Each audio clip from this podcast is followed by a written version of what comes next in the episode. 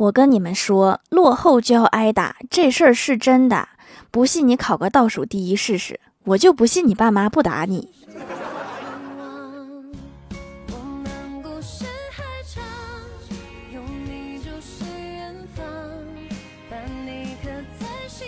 Hello，蜀山的土豆们，这里是甜萌仙侠段子秀欢乐江湖，我是你们萌豆萌豆的小薯条。之前的两次抽奖已经开奖啦，各位看看自己的私信有没有中奖，记得联系我领取哟。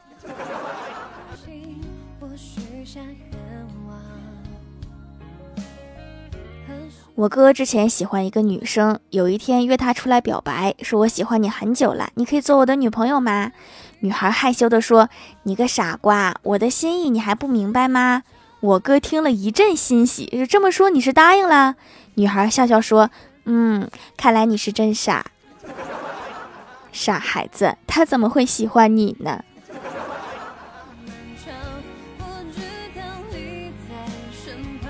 我哥不死心，就每天跟在女孩后面送女孩回家。终于机会来了，路上遇见两个喝醉的小青年调戏女孩，我哥怒吼着冲上去打跑了两个人。女孩说：“谢谢，这次我欠你一个人情，你要有什么要求可以提。”我哥立刻说：“做我女朋友吧。”女孩说：“不如这样吧，就当我欠你两个人情。”见好就收吧，两个人情已经血赚了。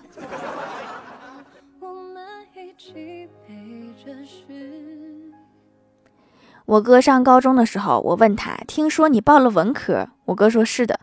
我问为什么，我哥叹了一口气说，因为我女朋友一直问我，买套一百万的房子要还多少年房贷。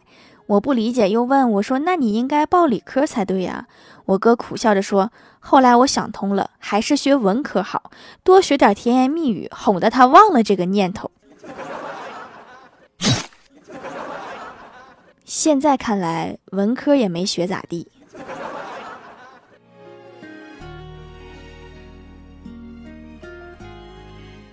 在小区门口遇到一个帅哥，拿着一条绳子，穿着一个运动装。我走上前去搭讪，我说：“帅哥，跳绳去啊！”帅哥回头一看，愣了一下，说：“哎，我狗呢？狗丢了都不知道吗？”这个帅哥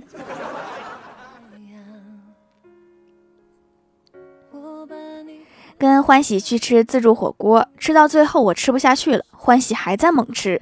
我吃惊的盯着欢喜，他打了一个饱嗝，然后告诉我，吃自助一开始是本能，吃到最后拼的是意志。啊，那看来我是一个意志薄弱的人呢。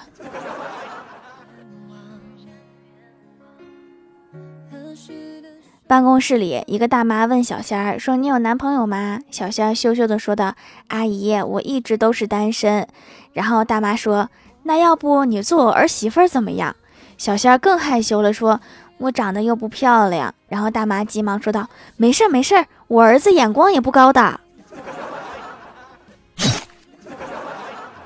大妈真是一个实在人。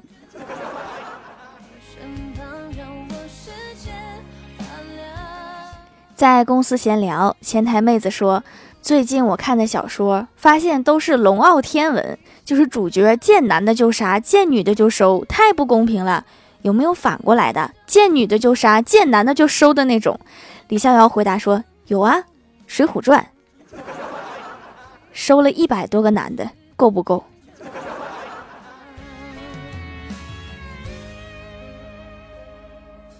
晚上，郭大嫂两口子正在玩手机，郭大嫂突然问郭大侠说：“霞霞，你是不是烦我了？”郭大侠笑着说：“我就是烦全世界都不会烦你呀。”郭大嫂生气地说：“还敢说没烦？你不是说我就是你的全世界吗？”这是连环计呀！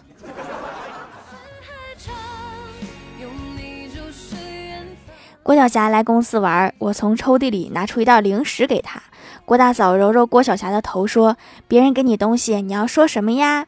郭晓霞看看零食，又看看我说：“你自己看看，一个够吗？”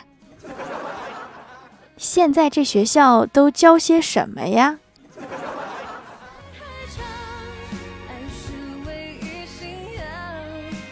去医院开药，我前面的病人激动地问大夫说：“大夫，我是不是得了选择性障碍综合症啊？”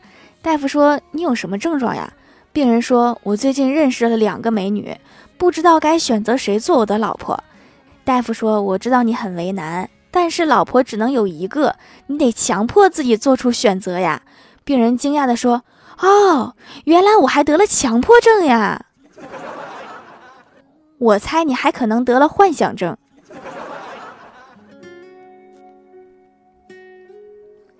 晚上吃饭的时候，我哥说：“我想搞个纹身，比较有攻击性，但是最好又比较低调。你说咋整？”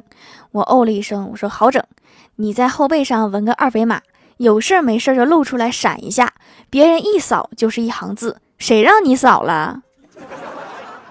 低不低调我不知道啊，反正攻击性确实是有了。”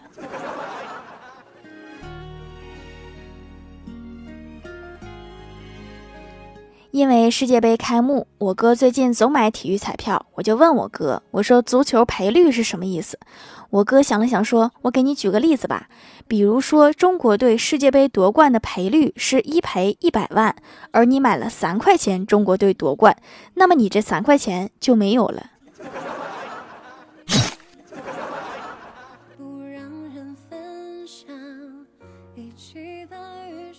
晚上无聊，躺在沙发上刷视频，看到一个题目吸引了我，说诸葛亮在他面前就是个弟弟，我就非常好奇呀，我说谁这么厉害，比诸葛亮还聪明？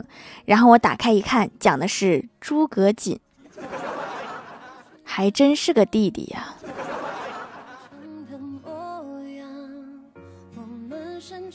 昨天晚上吃太多了，胃胀得厉害。我哥贴心的拿出几粒胃药给我，说吃了就不疼了。吃完以后，我哥就一直问我好点没，几乎十多分钟左右就要问一次，我就急了，我说你烦不烦？以前也没见你对你这个亲妹妹这么关心过呀。我哥说，因为这个药过期了。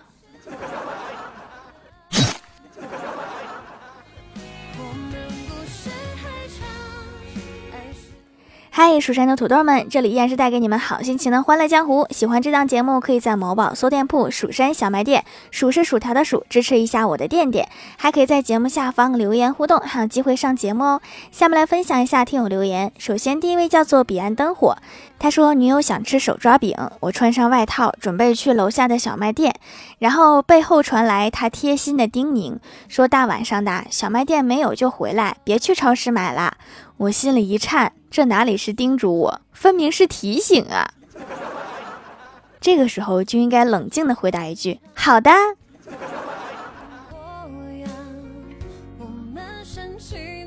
下一位叫做谭校长，他说昨天双十一啥也没买呢，想了一天没想起来缺啥，就在刚刚突然想起来了，原来是缺钱。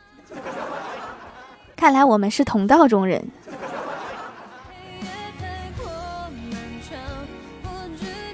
下一位叫做薯条酱，别拖鞋，自己人。他说给条留段子啦。经理找李逍遥谈话，说你来公司也有几个月了，表现都还不错。可是最近很多同事都向我反映，你说话的口气有问题，希望你改正一下。李逍遥点了点头，回到座位上，想到自己在一个公司一直都是小心翼翼的，这样都会得罪人，难道这就是职场吗？九零后就这么不受待见？越想越委屈，顺手剥了一个大蒜嚼了起来。破案了，原来大蒜就是那个口气。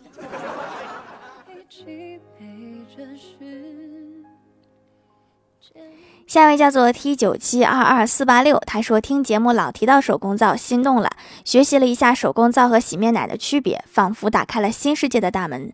原来洗面奶和洗洁精竟然差不多，都是化工产品，果断选择了手工皂，用了一块去黑头的，清洁力不错，毛孔里可以洗干净，而且洗完不紧绷不干燥，真的比洗面奶好用。手工皂是传统的清洁用品，哈，制作过程比较复杂且耗时。天然植物油脂的皂化反应需要四十天。洗面奶的话，核心成分是氨基酸起泡剂。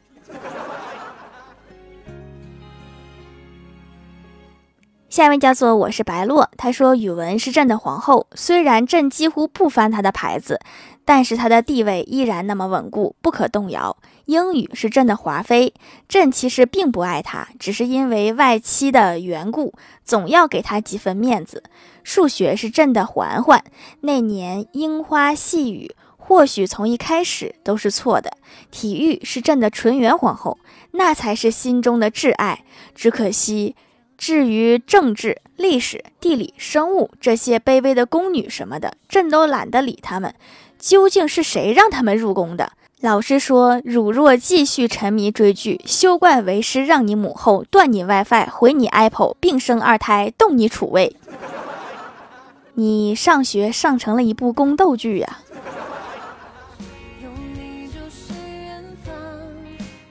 下一位叫做是清玄呀，他说郭晓霞向同学抱怨，昨天晚上我第一次吃饭吃出了开盲盒的感觉。同学说啥情况呀？郭晓霞说，我妈把土豆和姜切成一样粗细炒了一个菜。到底是谁研究出来的土豆丝炒姜丝？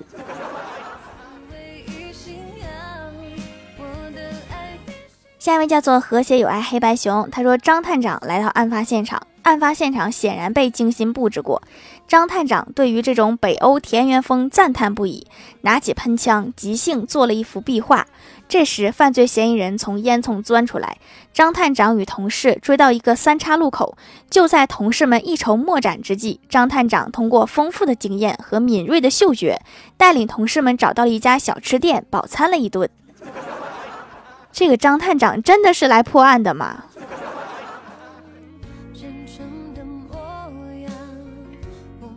下一位叫做我不是大冤种，他说：“哎，就是毛孔挺大的，试试手工皂，效果不错，坚持使用下去，希望店家持续经营下去，不惧疫情，坚持发货。”其实这个发不发货的，咱还是得看人家疫情的脸色。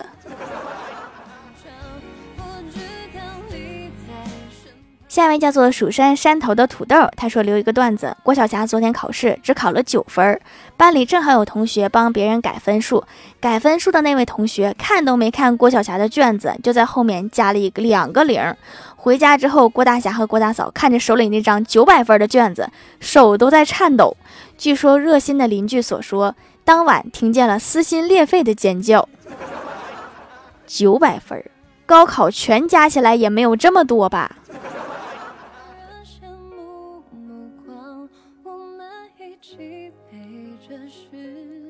下一位叫做一条一条数一数数薯条。他说，薯条小时候哥哥调皮，把父母惹生气了，准备开始混合双打。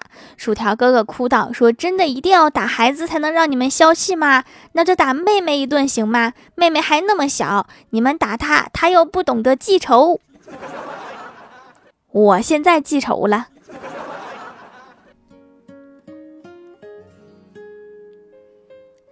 下一位叫做 “Hello 未燃烟火”，他说：“友情提醒，各位有机会出去买菜的时候，记得顺便买副春联回家。确实有这个必要啊，毕竟没过多久就要过年了。”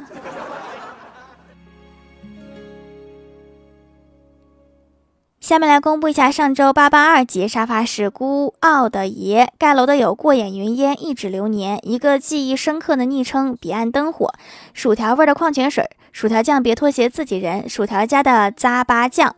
地灵喵，蜀山山头的土豆，蜀山派老六，气定神闲，幺三七七七五，萌宝，一条一条数一数数薯条，感谢各位的支持。好了，本期节目就到这里啦，喜欢我的朋友可以来蜀山小卖店支持一下我。以上就是本期节目全部内容，感谢各位的收听，我们下期节目再见，拜拜。